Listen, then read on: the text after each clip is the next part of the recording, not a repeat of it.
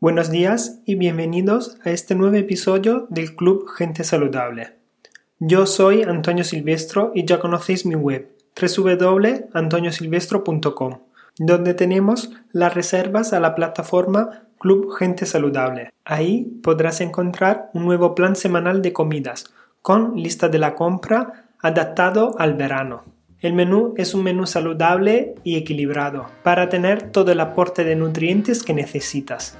Además tenéis la consulta online para realizar un cambio de hábitos y un cambio en tu alimentación. En el podcast de hoy hablaremos del colesterol. Veremos qué es y qué función cumple en nuestro cuerpo.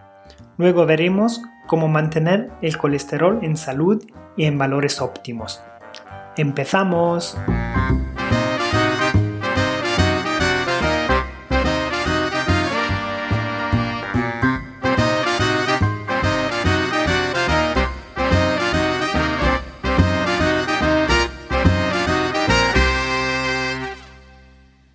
El colesterol es una sustancia que se encuentra en el organismo encargada de regular funciones como la formación de los ácidos biliares o algunos tipos de hormonas.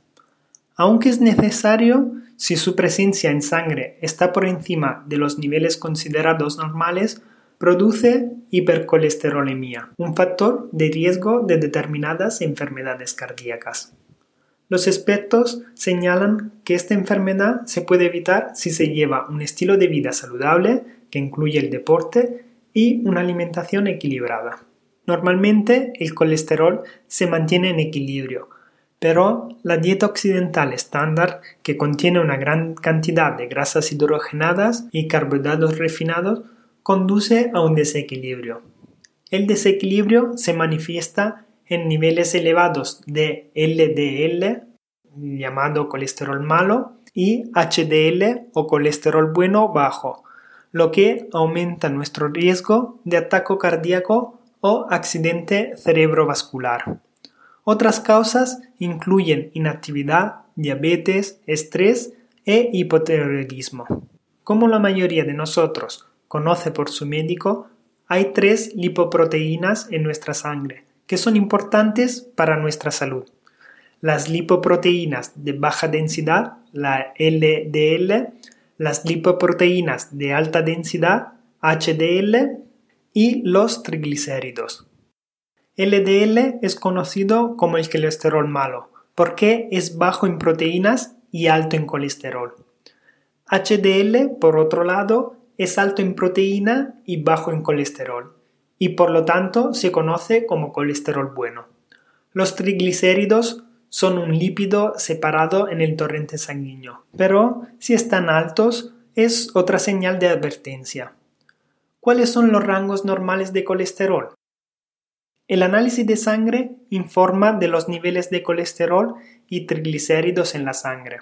Para el colesterol total, unos valores por debajo de 200 miligramos por decilitro vienen considerados óptimos, pero fundamentalmente hay que mantener una proporción de LDL y HDL de 2 a 1 y unos niveles de triglicéridos de 100 miligramos por decilitro o incluso menos para que se considere óptimo.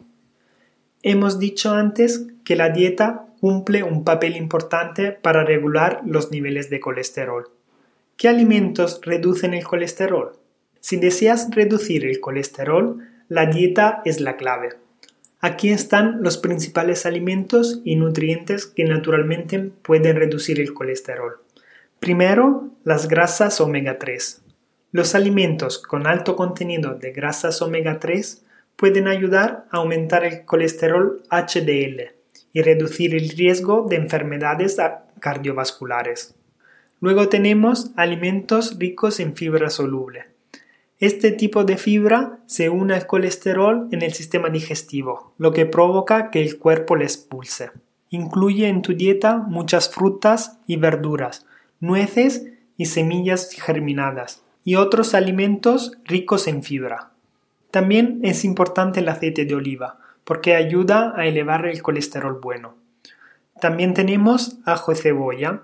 Estos dos alimentos reductores del colesterol ayudan a reducir el colesterol LDL debido a sus compuestos que contienen azufre que ayudan a limpiar las arterias.